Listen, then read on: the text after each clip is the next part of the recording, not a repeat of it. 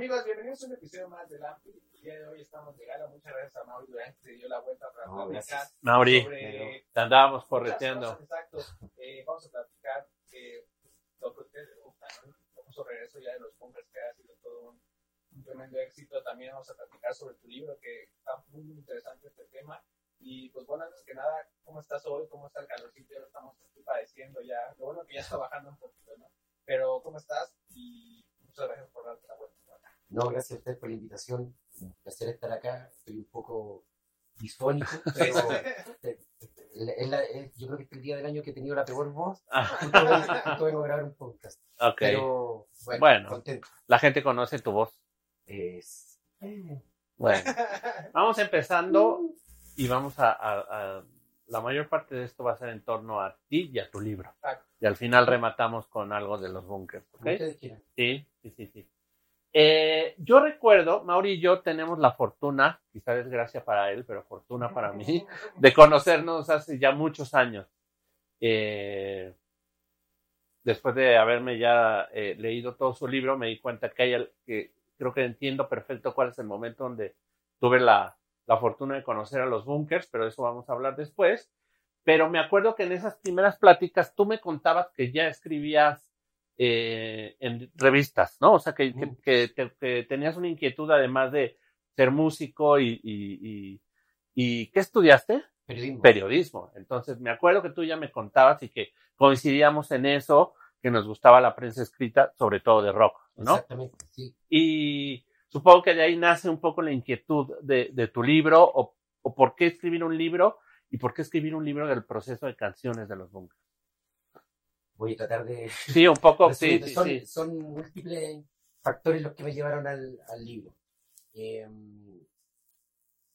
el factor principal yo creo que tiene que ver con, con mi hijo. Ok, Eh, mi hijo acaba de cumplir 15 años y empezó a, a volverse un melómano igual que yo desde hace más o menos como un año y medio y un par, un par de años.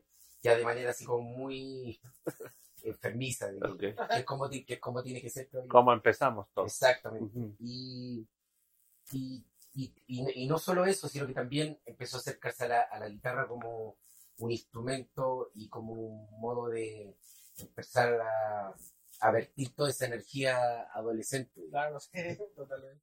Y siento que la música él anda buscando, o sea, como que un, un día me di cuenta, anda buscando cierta, no, no lo tiene, no lo, no lo sabe, digamos, yo esto lo veo como de afuera, pero anda buscando como cierta respuesta a algunas inquietudes que a uno le surgen en ese momento. Juveniles. Exacto, y que son las mismas que uno, Claro, uno pasó, las mismitas. y son las mismas que uno tiene hasta el día de hoy y que Ujú. no somos. Exacto. pero sin embargo uno busca en cosas Claro. como la música, en, en bandas que te gustan, empieza a buscar respuestas de puta qué significa la amistad, el amor, la relación con los papás, y, y buscar un lugar en el mundo también. Yo creo que uno como que en las canciones trata de, de sentirse acompañado en ese proceso.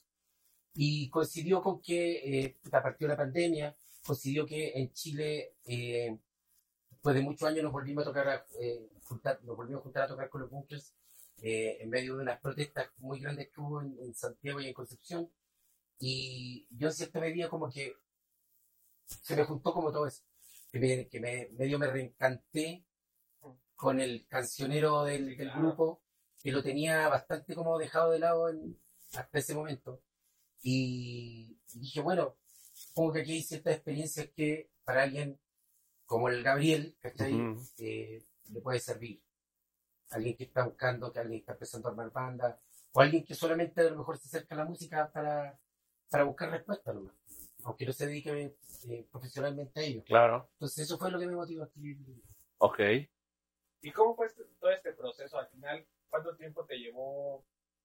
Seguramente aquí yo lo- no lo he leído, lo voy a, lo voy a checar, pero creo que debe ser un resumen, como bien lo dijiste, de, mil anécdotas seguramente, vivencias, etcétera. ¿Cómo fue este proceso y aproximadamente cuánto, cuánto duró todo este show de escribirlo, bajar las ideas y demás?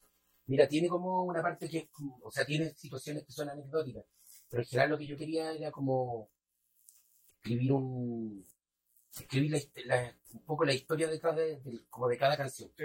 Al principio tenía una idea como muy es- esquemática, como de una canción, un- un- una historia, una canción, una historia. Pero se me fue colando la historia del grupo entre medio y ya me di cuenta que no lo, no lo, no lo- no podía seguir ese, ese esquema tan rígido.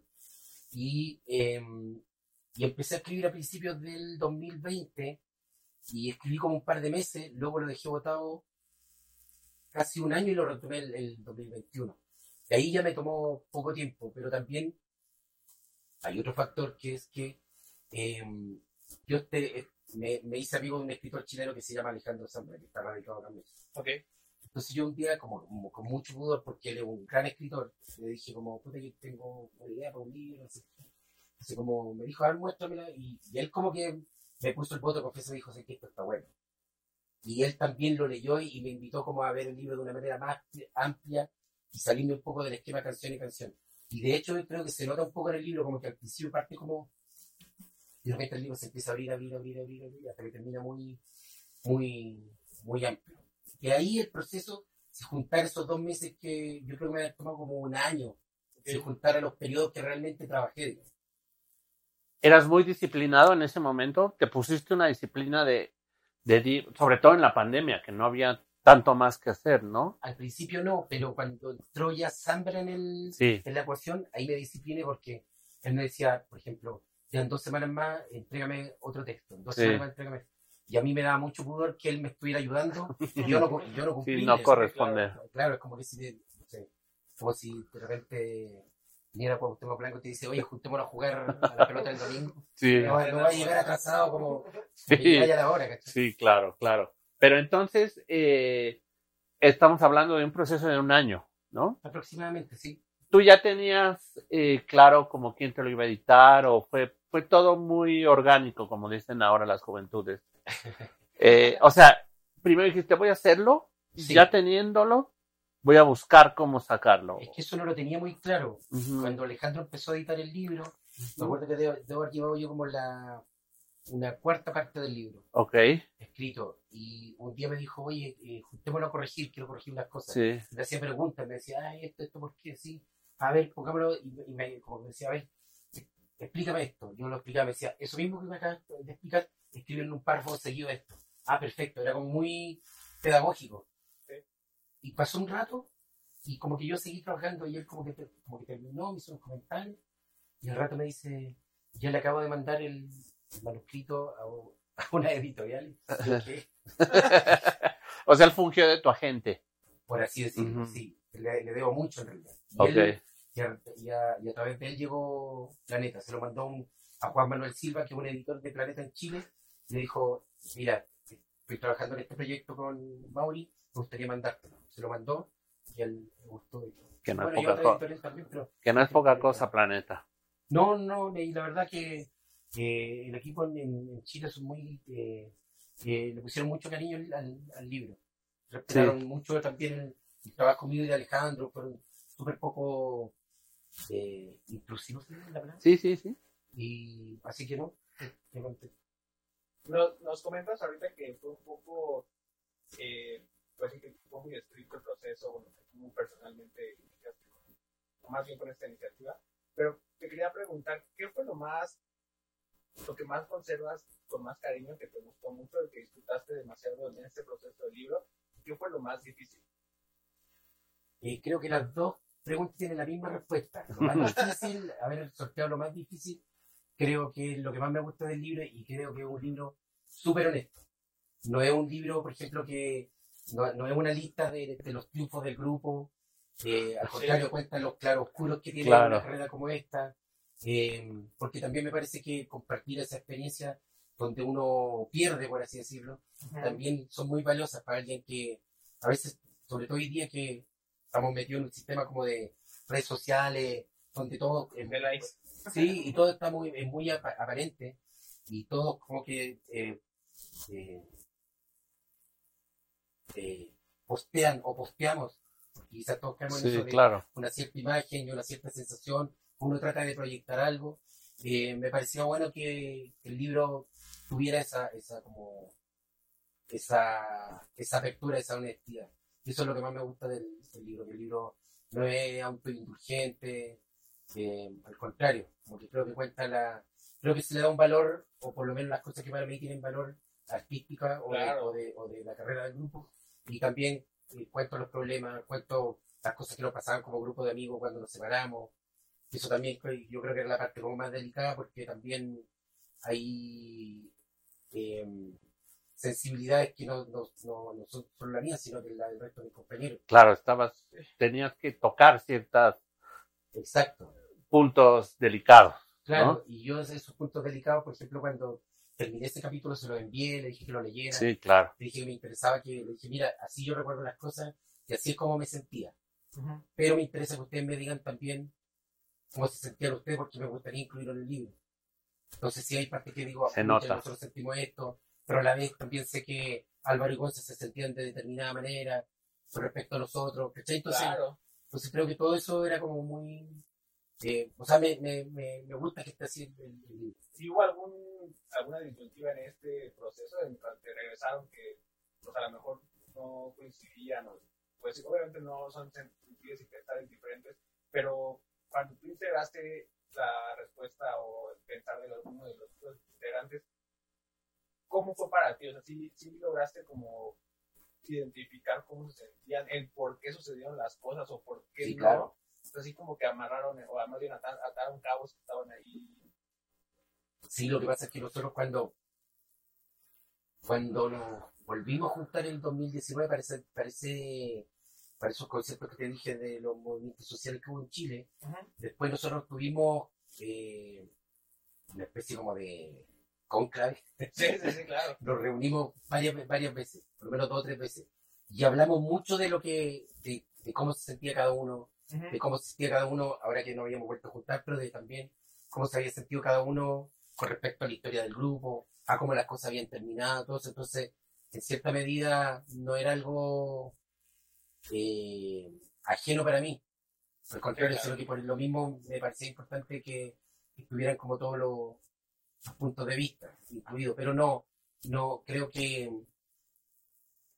Yo creo que en el caso nuestro, por ejemplo, nosotros tuvimos un cansancio natural de mucho tiempo, de, por muchos años de estar trabajando juntos, sin, como casi sin parar. Sí, claro. Y, pero afortunadamente, y, y eso lo puedo decir con total sinceridad, este grupo, por ejemplo, no nunca estuvieron de en cuestionamiento, por ejemplo, los afectos, Claro. ni, lo- ni, la, ni la admiración que cada uno tiene por, por cómo toca al otro. Ese nunca tuvimos ese tipo de problemas. Hay, dos hay dos parejas de hermanos, son, es muy familiar la banda, entonces. Sí, yo creo que eso nos ha ayudado mucho como a como a, a asumir Yo lo veo un poco como sanar.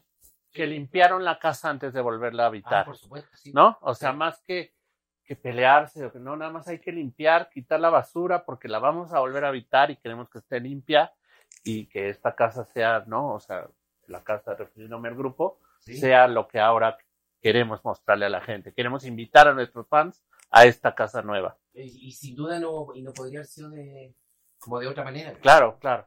Porque hemos leído, sobre todo tú y yo, y, y compartimos esto con amigos, millones de biografías de libros, de grupos, de gente, que también siento que eso a veces te impulsó a, a escribir un poco, ¿no?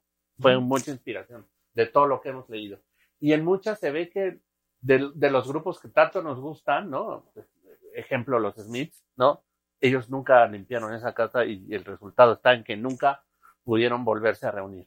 ¿no? Y ahora ya es imposible porque ya murió uno de ellos, pero bueno, O sea, el caso de los Ramones, que yo y exacto. con Johnny estuvieron 20 años sin hablar exacto, y, y compartían la misma camioneta. Entonces yo creo que nadie, claro. nadie quería eso. Yo. Y es que es Eso. más común, ¿no? O sea, lo platicaba también negro cuando me dijiste de los Stones, que creo que ya ni se hablan tampoco, que vuelan. Es como, sí, al final, pues no sé, creo que se me hace muy extraño. Que pues es como tú vas al trabajo, y pues, conoces gente que le hablas, ¿no?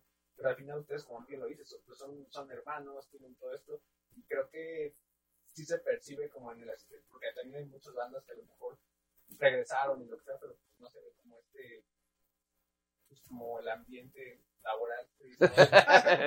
Excelente ambiente laboral. A mí algo que me gusta mucho del libro eh, y que me tenía ganas de decirte en persona es que es un libro que se escucha. Y eso siempre es, para nosotros los fanáticos de las letras y los fanáticos de la música, se agradece. No es casi de poner las canciones cuando estás leyendo el capítulo y decir, ah, no, ahorita vamos a hablar de casos específicos, pero...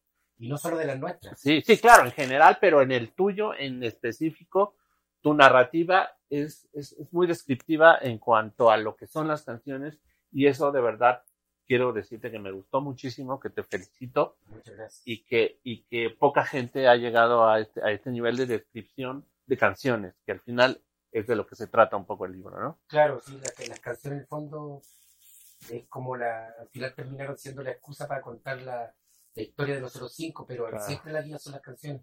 También tiene que ver con el, con nuestro, con lo que ha sido nuestro móvil como grupo, el momento de trabajar, nosotros siempre nos hemos dejado que las canciones nos guíen. Claro. Siempre hemos tratado de componer de la manera más eficiente, honesta y de, dentro de nuestras capacidades. Eh, y, y, lo que ha pasado con las canciones, o sea, las canciones nos trajeron a México, las canciones nos movieron claro. de, Concepción a Santiago. Eh, siempre pensamos que es lo que es mejor para la, para la canción. Nunca, eh, cuando, cuando de repente me, por ejemplo, dicen, ah, no, que, eh, no sé, los Bunkers era una banda exitosa o, o, famosa o reconocida, yo siempre lo veo, digo, ah, pero que porque las canciones son reconocidas. No es que... Ustedes. Claro. Siempre se lo, como que siempre se lo claro, a la, las peleas. Sí, mira, yo la, cuando trabajé con Camilo Lara, que es el padrino de este podcast y la primera persona que nos, bueno, el padrino, el que nos hizo el primer, el favor de el ser el primer entrevistado, que aparte es vecino aquí, vive enfrente, eh, cuando empecé a trabajar con Emi, en Emi con él, él siempre me decía, es que hay una frase en la industria que a veces se nos olvida que es, it's all about the songs. Y siempre se me quedó muy grabado eso, que a veces parece en estos nuevos de, en estos nuevos tiempos que se olvida, ¿no? Lo importante que son las canciones. Es que la, la, la canción a mí como unidad de, de medida de, de la vida, creo yo. Sí, sí, sí. Eh, es como lo que más me importa, no sé, como que todo lo mío en, canciones, ah, en la, en la canción en tal momento, en la canción con la que pasó esto, o, o esta canción, ¿por qué esta canción refleja esto? ¿Por qué no refleja esto otro? Todavía la canción me sigue como maravillando como, como, como formato, incluso como, como, como pieza de, de Sí, arte. claro. ¿Cachai? Eh, o sea, como sintetizar en poquito verso y con, y con y en tres minutos y medio Sí, claro. y eh, tanto, o sea, como decir como Contar una historia. Sí, y me, y, y me sigue maravillando eh, encontrarme con canciones viejas o nuevas que de repente digo, esta puta, está increíble. Y me, y me pasa muchas veces que yo escucho canciones y no, como que no, no las pesco y un día me, me, me las pillo en una situación circunstancial y la canción ya la he escuchado diez veces y Claro. de repente digo, claro, Pero no de esa manera. claro. Y me, y me sigue ma- maravillando y creo que, o sea, espero que no, no se me pase. Eso, eso es Nunca. importante. Sí, No, y ahorita que dices del, del libro con las canciones y demás, quiero preguntarte algo que también está bien padre. De todas estas eh, que aparecen en el libro, ¿alguna en particular que sea la que más representa algo para ti? ¿Cuál podría ser? Mm. Y si que, se puede, ¿por qué? Estaría también increíble. eh, yo creo que la canción que le da título al disco me, me o sea, el disco. Al libro. Es un disco, un disco de letras. el que le da título al, al libro, eh, me, me gusta mucho porque creo que eh, en general su génesis eh, y lo que representa dentro de la carrera del, del, del grupo, como que creo que marca un, como un, como un paso adelante a nosotros, para nosotros. Y creo que también en, la, en el momento en que los Bunkers se vuelven conscientes de, más allá de ser una banda de, de rock o de rock and roll, son una banda de rock chileno y latinoamericano. Eso, eso me gusta mucho. Sí, eh, creo que ahí es donde se empieza a marcar la diferencia de, bueno, esto, esto no lo puedes tú eh, necesariamente encontrar en una banda anglo, Claro. ni de Sheffield, ni de... Sí, sí, sí. donde sea. Sí, De Manchester. claro. Entonces, por eso le tengo como un... La podría nombrar como una que me llama la Canción para mañana. Ajá. Bueno, a mí hubieron varias partes que eh, realmente me, me gustaron mucho del libro, pero me interesó mucho eso que lo que decíamos de cuándo nos conocimos y cómo fue eh, nuestro primer, nuestras primeras interacciones.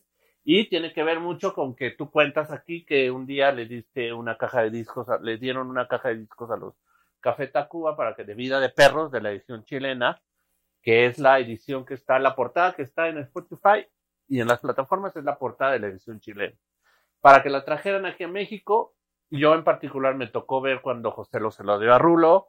Rulo dijo no tenía mucha idea de lo que era el grupo, empezó a estar una sonar en reactor, eh, pero bueno, todos los Tacubos hicieron por ahí su labor de, de dar el, de Sí, de, de echar a correr. echar a correr el disco sin que estuviera editado en México, aparte, ¿no? Exacto. Entonces aquí hay una parte donde narras, cuando les llegó la invitación, me voy a permitir leerla brevemente al primer eh, Vive Latino, donde Mauri dice, eh, mm, eh, recién cuando recibimos una nueva llamada del sello para que fuéramos a buscar nuestras copias extranjeras del disco, nos dimos cuenta de lo que estaba pasando con Vida de Perro. Se había editado en México por el sello EMI, se editaría en Estados Unidos bajo la etiqueta National Records, y de todos los tratos que habían surgido entre compañías para que esto sucediera, no nos enteramos hasta mucho más tarde. Para ser francos, ni nos interesaba. Lo importante era que el álbum se estaba abriendo caminos en lugares insospechados, tanto así que recibimos una invitación para tocar en el Festival Vive Latino del 2006 en Ciudad de México. Eh, por esas mismas fechas me llegó un correo de meme del Real estaba contento por, lo del Vive y me contaba que la banda estaba generando ruido en México con un par de canciones. Como siempre, me tomé la información con más tranquilidad que alegría, pese a que antes de despedirse, Meme me decía, llueve sobre la ciudad, es un hit. Y eh, después viene un poco la parte del proceso, cuentas cómo oh, Francis, que es el, el, autor de la música de Llueve sobre la ciudad, la hizo, que al final no es una canción que hable mucho de que está lloviendo, sino que tiene como eh, otras referencias. Eh, como es una canción que no estaba dentro de la propuesta original del disco, pero se fue metiendo, y como ustedes no, no la habían escogido como sencillo hasta que llegaron en ese 2006 al Vive Latino, donde nos conocimos, y eh, se dieron cuenta de que era un verdadero hit.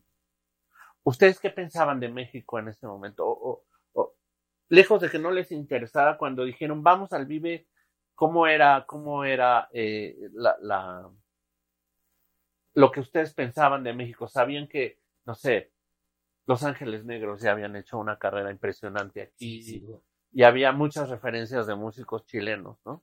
Sí, no, no era que no nos interesara, Sí. sino que más bien eh, eh, nos tomamos mucho, es que la, la primera parte habla mucho, nos tomamos Sí. con mucha calma todo porque generalmente en esa época, no sé cómo será ahora, muchas veces los sellos te decían un montón de cosas que se iban a hacer y, Y que nunca pasaban. Nunca pasaban. Entonces por eso nosotros como que cada de estas cositas las, las tomamos con, con, con mucha cautela, porque esto de que prometerte, no, si el disco va a salir en tal parte, ah, ya sí. hasta que no lo, o sea, hasta que no lo vean, no, no lo, no, como que no lo creo. Y entonces como que siempre nos tomábamos eso como con mucha tranquilidad. Y venir a México, mira, este país, cualquier cosa que te digan de él, hasta que no vienes, no hay forma de que podáis dimensionar cómo es. Claro. Entonces, para nosotros venir al Vive era un regalo. Nosotros no teníamos, por ejemplo, sabíamos que era un festival importante, Sí, sí, sí. pero no teníamos idea ni de la nada, nada, nada. No, no, yo, me hubiese dicho antes, yo diría, ah, deben haber unas 10.000 personas dando vueltas, o- Claro, sí. y, y ya, y bueno, y, y veamos qué pasa. Así, vamos a tocar entre medio de un montón de bandas, que alguien le irá a así, ¿no? Sí, alguien como que sí, sí, claro. Sí. como que sentíamos que todo era, era ganancia. Entonces fue todo como una, una sorpresa porque eh, la recepción fue increíble, la gente sabía varios temas mucho más de lo que nosotros pensábamos. O sea, ya cantaban Ven aquí, eh, Bueno llueve, Miéntele. Miéntele.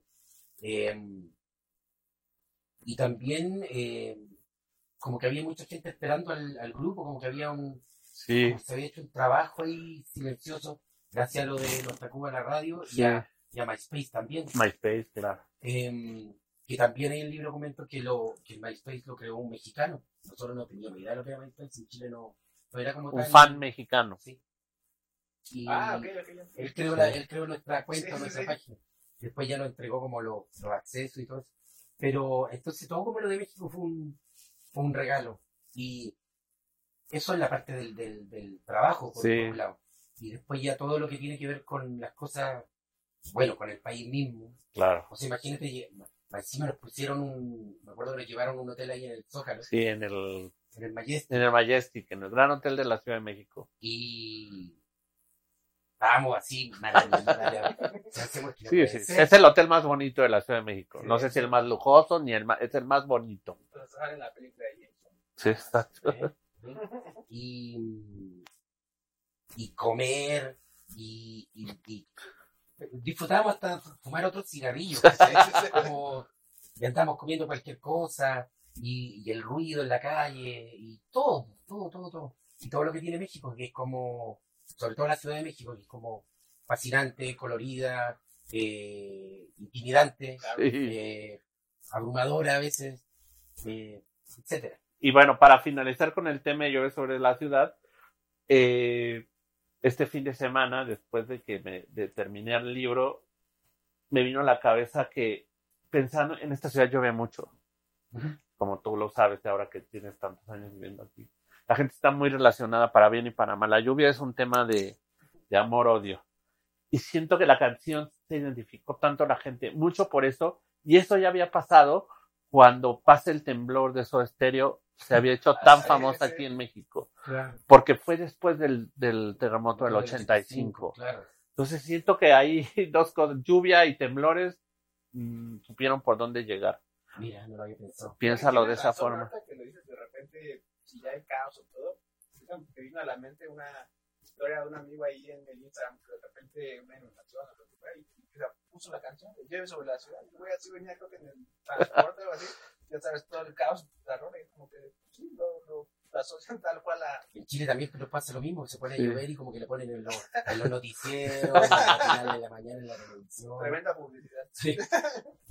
Sí, sí, muy, muy raro también, aparte como que la- esa canción, y que lo explico un poco ahí en el libro, Sí, también, no habla tanto de... no, no, lo que te iba a decir es que nosotros como se hizo, se hizo tan sobre la marcha grabando el disco, Sí, que tampoco nadie tenía ninguna expectativa concreta con respecto a esa canción. Nadie como que la veía, pero solo era también como muy nueva. Solamente un amigo decía como, oye, y después como todo lo que, como, ¿dónde No, terminó? pues, sí, totalmente. Que También para nosotros fue como muy, como, como sorpresivo, ahora viéndolo en retrospectiva. que no estaba en la, en la primera concepción del disco, en la primera maqueta, digamos, del disco, ¿no? No, no. Y justo también en la semana platicábamos de, de yo y, y mi esposa. Justo me decía, no, es que yo me acuerdo ahorita que de todo el pasado y demás. Ella, ella nos vio mucho en el Imperial, o sea, en el famoso Imperial. Cuando ustedes tenían este contacto, este acercamiento, que seguramente también ahí coincidieron mucho ese y todo el show. ¿Qué es lo que recuerdas de los primeros shows en México? O sea, el Ampli es basado un poco eh, o mucho más bien en experiencias positivas y negativas. De estos primeros, no sé, la verdad, aquí no tal vez lo pueda puedo regalar, disculpen porque luego cuando me los tomo, ah, pero las fechas son otros tiempos, es complicado. Pero la pregunta real es como, ¿cuál es tu mejor experiencia y la peor en tus primeros shows en, aquí en México? Que voy a en- entrar rápido, que es algo que se narra aquí en el libro, pero que también Sí. los allegados sabemos.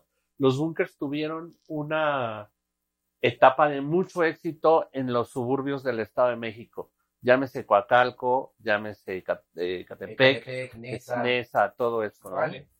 Eh, podemos un poco juntar esa respuesta, sí. ¿Por qué, por qué les iba también ahí?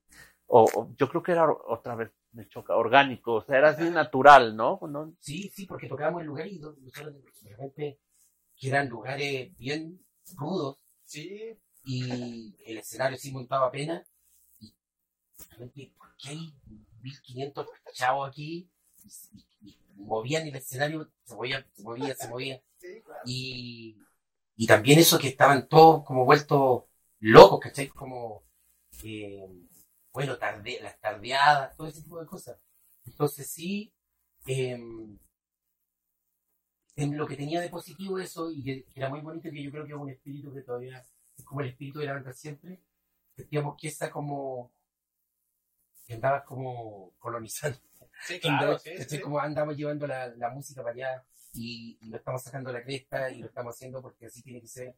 ¿cachai? Em, yo conozco, tengo colegas, eh, no lo pueden andar, pero con los cuales eh, de repente converso y me dicen, yo prefiero tocar, hacer una fecha nomás en el DF, un año, una vez al año, y prefiero hacer otra, em, en, aunque sea chiquitita, en, en Montevideo, y pero Sí. de- de- la- hacer como todo el, el trabajo por la periferia sí, sí, da como lata. Y yo como que digo, puta, no, como, yo pienso que se trata de todo lo contrario. Yo creo que llega un momento a lo mejor donde puedes dar ese lujo. Pero, pero en una etapa inicial yo creo que uno tiene que ir a tocar a, a todas partes. Y eso, no, y eso nos encantaba. Nos encantaba ir a, a- a tocar al, al Estado de México. Y, y lo malo también nos pasaban cosas, bueno, salieron persiguiendo con pistolas, ¿En dónde? ¿Dónde fue eso? en Ecatepec, creo. Seguramente. Ecaterror, dicen por aquí. Ecaterror. Y es bien curioso lo que mencionas. Tuvimos la oportunidad de platicar con los pericos, que también de repente hacen así conciertos en, no sé, tu- ¿te acuerdas un lugar que no, no me acuerdo qué nos dijeron, pero que había pura terracería, todo, que entonces les llegaba el- la tierra hasta, la tierra. hasta el escenario, pues ellos felices, ¿no? Porque Sí. la gente, la banda, pues estaba encantada y ellos, creo que, pero tú, qué mejor que tú nos digas, ¿no? Yo creo que también si está lloviendo, si está X o, o Y, pues esa energía también se transmite a ustedes, ¿no? Como que también ves que la Sí. gente está gozando, pues al final yo creo que ustedes también como que sí, está, o cómo, sí, lo, cómo me, lo me- vives. sí, me acuerdo que íbamos a tocar un lugar que estaba aquí en la afuera, también se llamaba El Chango. El chango, sí. Y era un tierral. Cuautitlán Escali. Sí, en Cuautitlán Izcalli. Y era un tierral. Y, y me acuerdo que. Porque no era el chango, era el estacionamiento del chango. Ah, y me acuerdo que tenía un, un- una. El camarín estaba debajo del escenario. Ok. Ah, no, ese sí era el chango. Es que después Sí. el dueño del chango abrió el estacionamiento para hacer Ah, conciertos. Sí, sí, sí. Y, se, y me acuerdo que entraba a ese camarín y era una polvareda. No sé, ¿por qué estoy esperando aquí y no podía respirar? Es puro polvo. Se- salía a cantar con la garganta así llena llena de tierra. Pero todo, todo ese tipo de cosas uno como que decía, bueno, ya. eh, es, lo, es lo que es lo que toca, pues es lo que hay que hacer.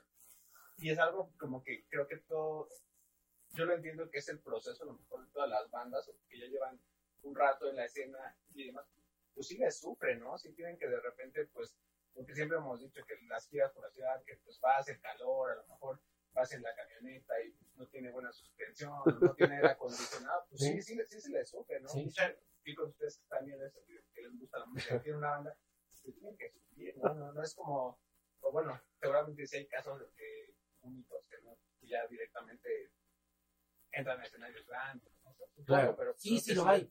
Pero, pero en general una banda de las características como los bunkers se hace de, de otra manera.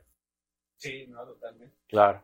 Sí. Otra parte, ya para, para que terminemos con estas referencias al libro, eh, que me gustó mucho, es cuando narras eh, cómo fue que hicieron por primera vez un ska en una nube cuelga sobre mí, Ah, claro. que tiene que ver con el gran, gran, gran Jorge González, eh, que ustedes algunos lo saben y algunos no lo saben, es el creador y no sé si es el líder, no sé, Sí, sí, es. creador y líder de, El líder de Chile. de la Líder, líder de la mítica banda chilena de los 80s y 90s, Los Prisioneros, que a mí me tocó, yo trabajaba en este sello Noislab y editamos un disco con él en ese periodo de tiempo que él estuvo viviendo aquí en México, y tú aquí narras cómo se encontraron con él y él era un poco como el anfitrión de los músicos chilenos que estaban por eso, es- ahí ya estamos hablando del 2009, Claro, 2008, 2009, por ahí. ya estaban ustedes Incluso viviendo aquí. 2007. Lo de, lo de una nube es como un poquito antes, porque nosotros cuando empezamos a venir, eh, Jorge ya estaba instalado acá. Sí, sí, sí, sí. Y, y él nos iba a ver, a veces, incluso una vez tocamos, Sí, 2007, sí, sí, tocamos con él en un lugar que se llama el cuarto piso. Ya. Me acuerdo que lo invitaba a tocar Tren al Sur y eso. Exacto, y luego él, ah, bueno, aquí cuentas también que eh, A raíz Con- de eso, él lo invitó a hacer su banda Exacto. en la edición del Vive Latino en Chile. Y que hizo una, bueno, no, a eso fue más íntimo, ¿no? Que hizo una versión de Ballout, el tema de John Lennon, Sí, ahí enfrente de ustedes, así como rápido. sí. Pero bueno, al final dice que él, él los invitó a tocar, claro, con, con ustedes en el Vive Latino, en otro Vive Latino, eh, unas canciones de los prisioneros, We Are South American Rockets, ¿por qué no se van? Y no necesitamos banderas. Y que ustedes nunca habían tocado ska, ¿no? O sea, no, no. no era un ritmo que Sí. necesariamente. Y dices aquí muy claramente, ahí está el es que, es que al respetable, refiriéndose supongo que al respetable mexicano, le encanta el ska, cosa que a la fecha no se oye mucho ska en Chile, ¿o qué? No, Porque también, sí, ¿verdad? Cuando dice el respetable se refiere como al... Público, público, sí, claro. claro, sí, sí, sí. pero Nunca le dice público, siempre dice el respetable. este, O a los delincuentes le dice colega. y también dicen peña, ¿ustedes le dicen la peña? No, eso es en España nada más, o en Chile le al público, no, No. no, ok, eso en España nada más. Entonces aquí pones... universal, respetable. Sí, el respetable. Aquí pones, ahí está el origen de nuestra canción, Una nube cuelga sobre mí. De los ensayos nos quedamos picados con el ritmo y obviamente nos sentamos a escribir e hicimos algo en ese estilo. Obviamente nos encantaban bandas como Madness o Specials y todos esos temas geniales de The Clash que están en esa frecuencia, pero nunca habíamos intentado algo así. A lo que voy con estas referencias y con esto que te digo es para los que no han leído el libro, que hay mucha gente, incluyendo. Roberto, que lo voy- tiene que leerlo esta semana. Le voy a hacer un ya. examen del libro. Eh, ¿cómo, ¿Cómo es como Mauri, con ciertas referencias, vas creando un poco la historia de la canción, ¿no? Y eso, es- bien, bien padre.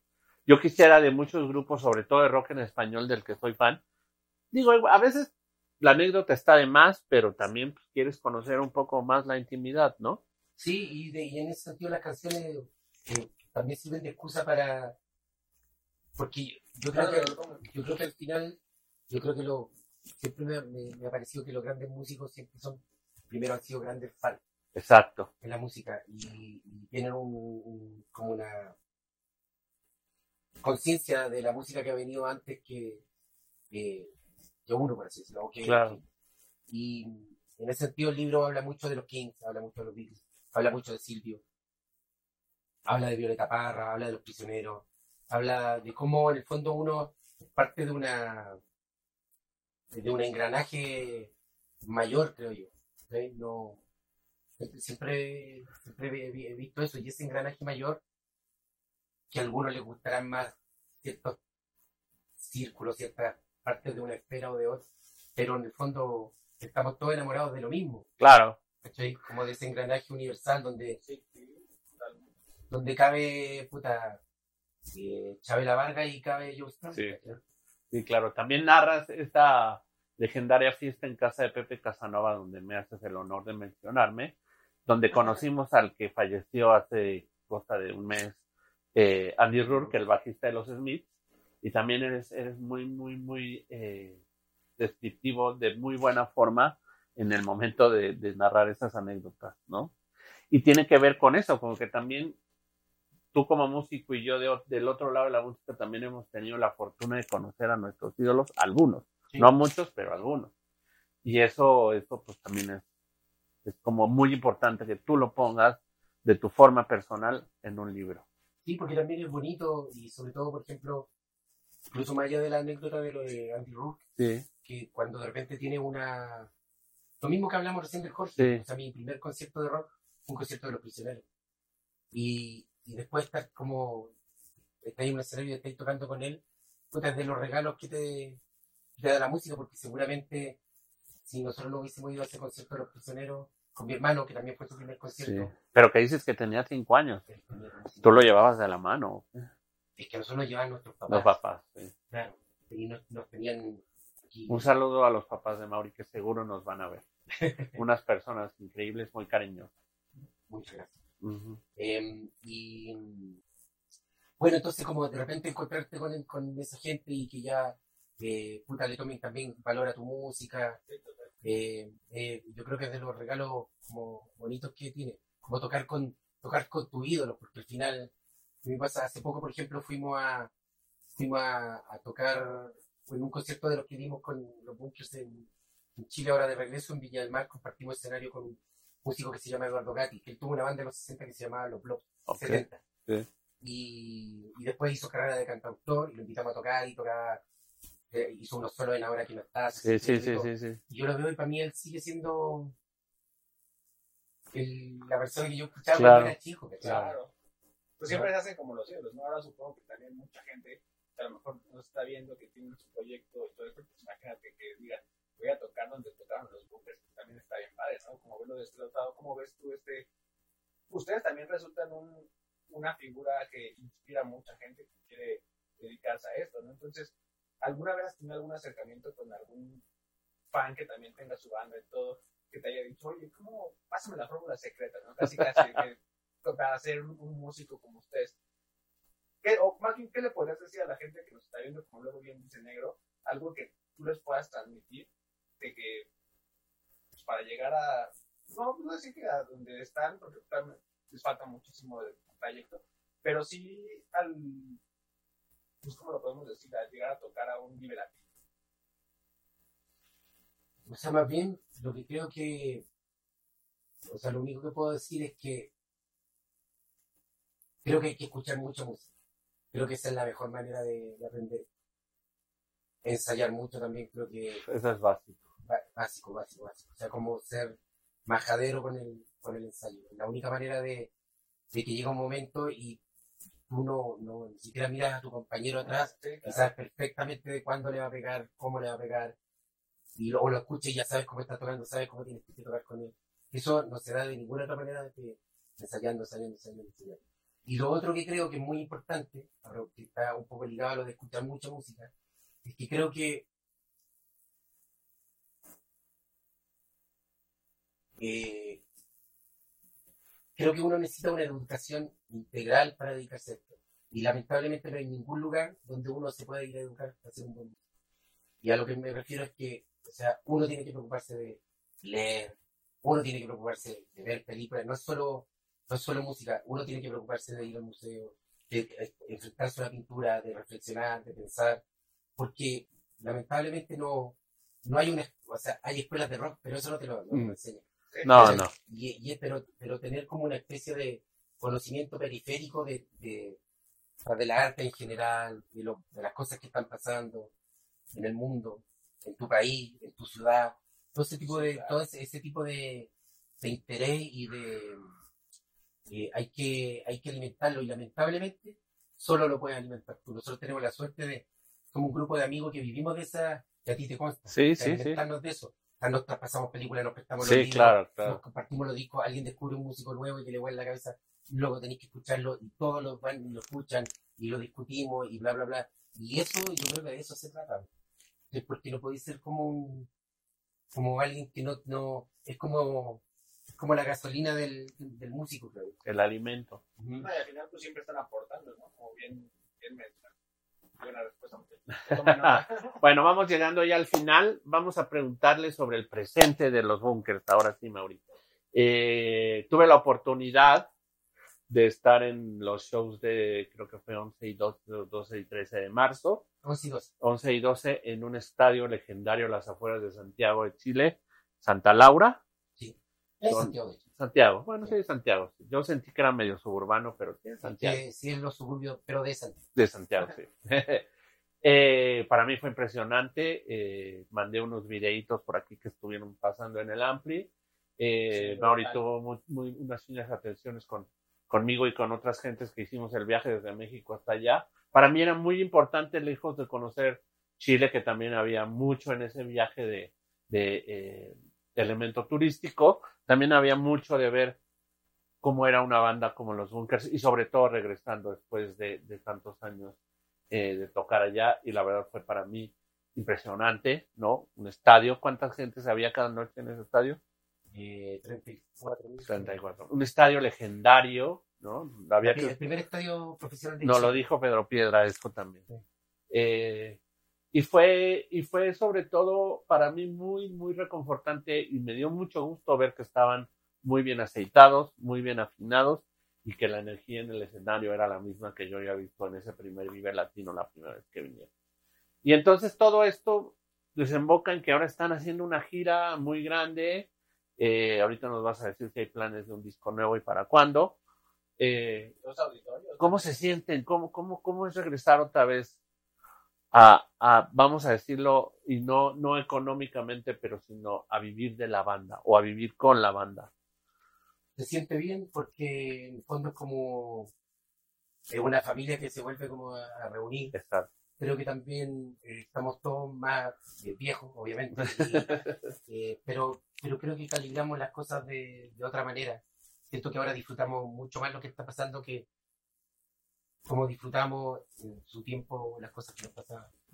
Eh, de manera más también serena, pero, pero sé, siento que todos estamos más como concentrados, o estamos, probablemente al estar más viejos estamos más conectados también con, con nuestras emociones y, y las emociones que el grupo no, nos da, ¿cachai? Y eso es, es- es bien bonito de, de vivir.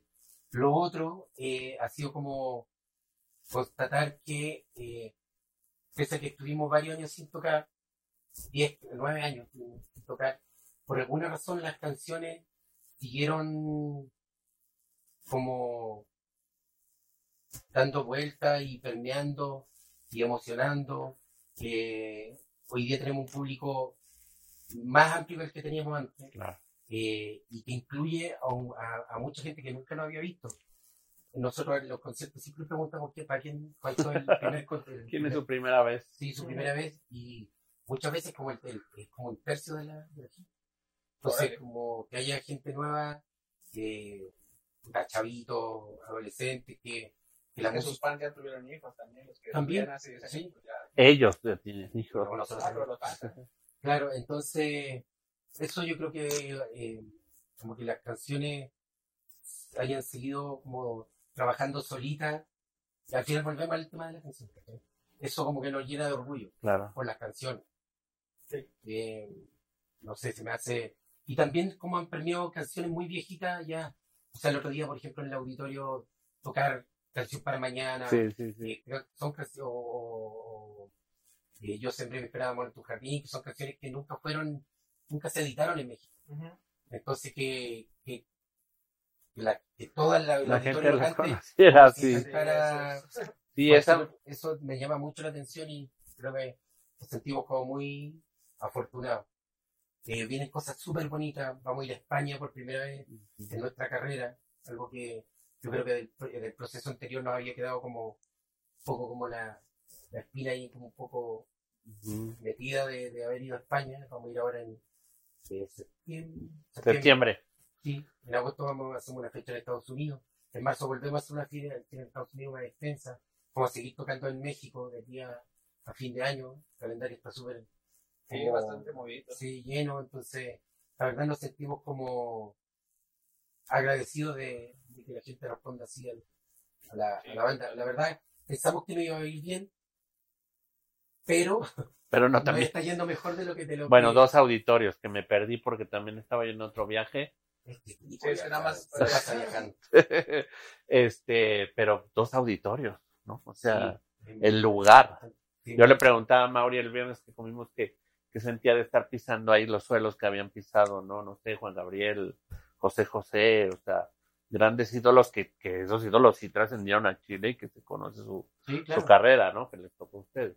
Y pues sí, era una emoción, ¿no? Sí, también Aparte bonito. vinieron sus papás, perdón que te Sí, interrumpa, sí. sí. No vino familia de Chile, porque el auditorio, pues es el auditorio y no cualquiera. Sí, vinieron mis padres y, un- y un- y mis tíos. Y también era bonito para ellos porque que en el auditorio está el camarín, tú sales como a otra zona, y Sí, está el libro de FIMA, entonces está el libro de Luis, Mi- de Sí, Luis sí. Miguel filmando todas las fechas que hizo el año 2006 o no sé cuándo. Y yo los veía a ellos y ellos como decían, oh, sí, sí es un eh, eh, bonito de compartir. Sí, porque- claro. Sí, obvio, son, es un lugar gigante.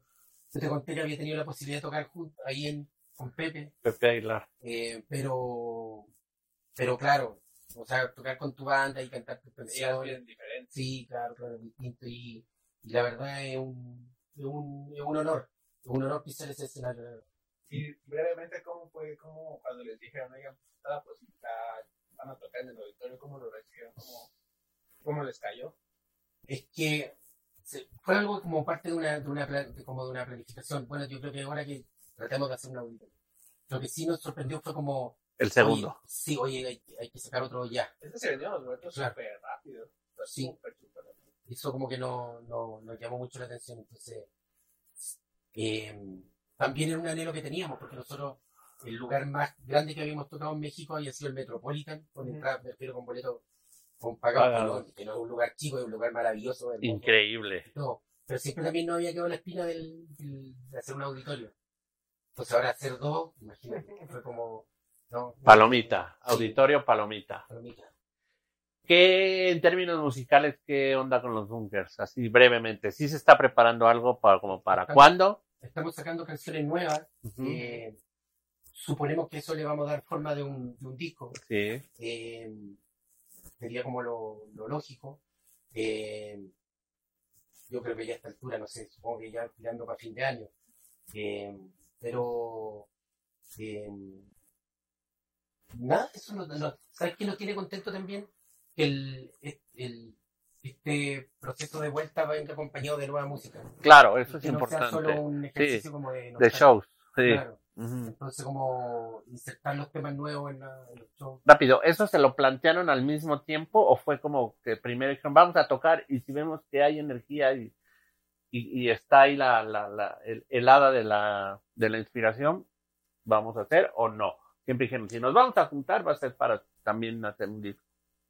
Mm, yo creo que no fue ni lo. Ni lo uno ni lo otro. Claro, fue como ya, a ver, juntémonos a tocar, veamos qué pasa. O de repente, como, oye, ¿alguien tiene alguna idea? Así, es todo muy. O sea, so- se va todo dando como al Sí, mismo claro. tiempo. ¿sí? Lo que a mí me, más me importaba que fuera un, un proceso, porque mucha. O sea, cuando tienes como una carrera con, como la, de, la nuestra, llega el momento de componer y yo quería que por lo menos eh, fuera un proceso para todos como muy tranquilo y disfrutable. Que no estuvieran como todos sometidos a la presión de, ay, tengo que hacerlo de esta manera o, o tengo que cumplir ciertas expectativas porque la banda ya tiene una carrera. Y en ese sentido ha sido bonito porque las canciones Rey, Bajo los Árboles y Tallos del Alcahuano, a medida que han salido, la hemos ido eh, metiendo en, el, en el set del show y se han insertado súper bien también. Con muy buenos videoclips, por cierto. ¿eh? Sí, sí, sí. Todos Y muy buenos. y ahorita que dijeron de las nuevas canciones y, y demás, cuando regresaron al Vive Latino, pasó, fuimos Negro y yo por allá, te quería comentar una, un- una serie de cosas bien curiosas. Una fue que la gente también, en particular con el rey, también también me sorprendió que gente A la de la cantara, sí. cañón, cañón, y, y particularmente me hizo una rola muy, muy padre. Pero la otra es que traíamos, nos dieron ahí de, de señal Vibratina unas talleras Con Miguel Solís. con Miguel Solís. Ah, con Miguel Sí, vieron ustedes, subieron. sí. Y Sí, sí. pues luego íbamos regalando y dimos dinero, les preguntaba, a ver, ¿tú me estás escuchando los bunkers? Todo el mundo contestaba, pero sí todo el mundo, ah, yo quiero hablar de los bunkers, de los bunkers, porque traíamos de Postin Postin TV. Pero sí, la de los bunkers se, fue así. A la gente que veía, que identificaba, le digo, ay, playera, playera, en los escenarios. No había para todos, chavos. Voy a hacer una, qué bueno que mencionan a Miguel, porque Miguel también fue de las primeras personas que Claro. empezó a tocar acá en la Miguel, radio. fiel, sí, fiel, sí, sí, sí. sí, sí. Creyente. ¿No? sí. Ahora, ahora se extraña mucho ese fenómeno de intentar descubrir así como naturalmente una banda que te guste y que Sí. poco a poco puedas, ¿no? Ahora ya todos son millones de plays y no, o sea, todo tiene que ver con, con un éxito inmediato y eso a veces a mí no me gusta mucho, pero es bueno que en el libro y ahorita que lo estamos platicando, pues tú recuerdas y mencionas tanto en Chile como en México y en otros lugares las personas que les ayudaron a ese camino, que fue largo. Sí, muy largo, y de hecho yo creo que sí, en cierta medida el libro también faltó mucha gente, por Sí, supuesto, claro. pero porque hay más los que aparecen, pero tratar de, también yo creo que como que le hace justicia a gente que, que de repente te ayuda y que no, que no, apare- no, no aparece, pues. Claro, sí. no aparece ahí como no está en el- delante como del, del foco.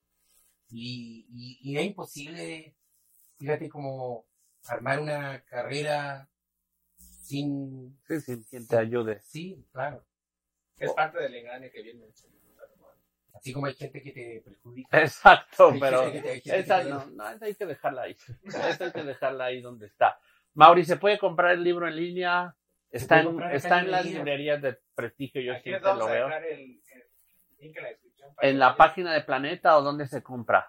acá lo pueden encontrar en el péndulo, en Sí. Gandhi, está Pero acuérdate que ahora los jóvenes compran online. ah, online, en. Amazon, en- Ajá, ah, ok. hay una página que se llama Buscalibre, Ya. que está por ejemplo buscalibre.com.cl, en el caso de los chilenos, por ejemplo, también está .mx, y ahí también lo pueden comprar eh, y les llega a la casa. ¿Hay alguna diferencia entre la edición mexicana y la chilena? Eh, Esta creo que es chileno. sí, Este es chileno Sí, porque sí. me lo, sí, pero que me lo mandas. Eh, Que, creo que la calidad del papel es mejor. que eh, está muy la primera edición está muy bien editado sin tanto chilenismo. Sí, trataba de poner, sí, cuando Sí. era un chilenismo igual se, medio se Sí, entiende de, Sí, de- sí. de sí, Pero es bonito el chileno. Estoy contento, me gustó el diseño. Sí, Esta foto atrás la tomó Rubén Márquez, sí, enséñala aquí, por sí, favor. que es un fotógrafo mexicano. Sí, conocemos a Rubén. Y, y la foto del interior también la tomó Rubén. Que La Rubén es del, de, de... ¿Trabajó con ustedes de, de, la, de hace muchos años? No. ¿Lo conoces de hace muchos años? Pero sí, de muchos Sí, años, sí, sí. porque siempre nos tomó fotos, Sí, pero, sí, por pero eso. siempre él trabajaba para... Para el medio, sí. Y cuando nos juntamos, eh, él también fue muy generoso con, con Francis y conmigo, eh, con Lance. Con la cinta. Entonces cuando se juntaron los bunkers fue como, no tiene que ser Rubén, porque también él nos había dado una mano en momentos donde claro, claro. si tu proyecto cuesta más sacarlo adelante. Sí, claro. Y, ¿Quién no? ¿no? Sí, sí. Entonces llamamos a Rubén.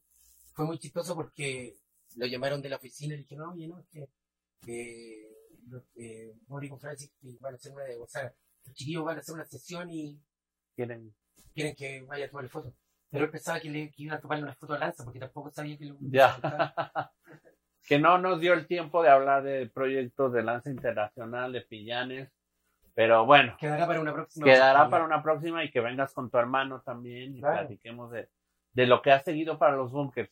Las fechas de los bunkers, pues también están en todas las redes sociales de los bunkers, que son como Eh, en Los bunkers oficiales. el búnker oficial en Facebook y en Instagram. Aquí van a aparecer para que vayan Y en. Twitter, los guion bajo búnker. Ok, porque sigue, sigue la gira, sigue.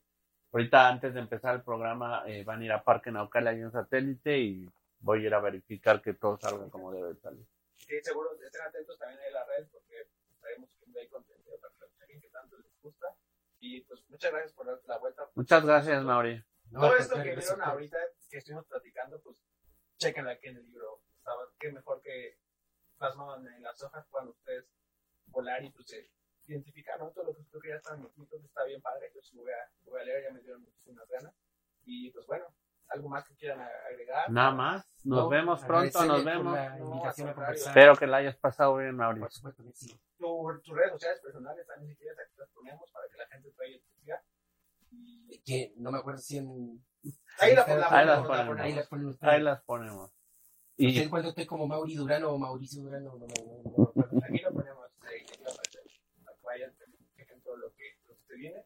Y pues bueno, mucho éxito para todo lo, el futuro de este semestre que va a estar movidito. Muchísimas gracias. Y pues bueno, amigos, suscríbanse al mejor podcast del condado, vayan a seguir a los bunkers en todos lados.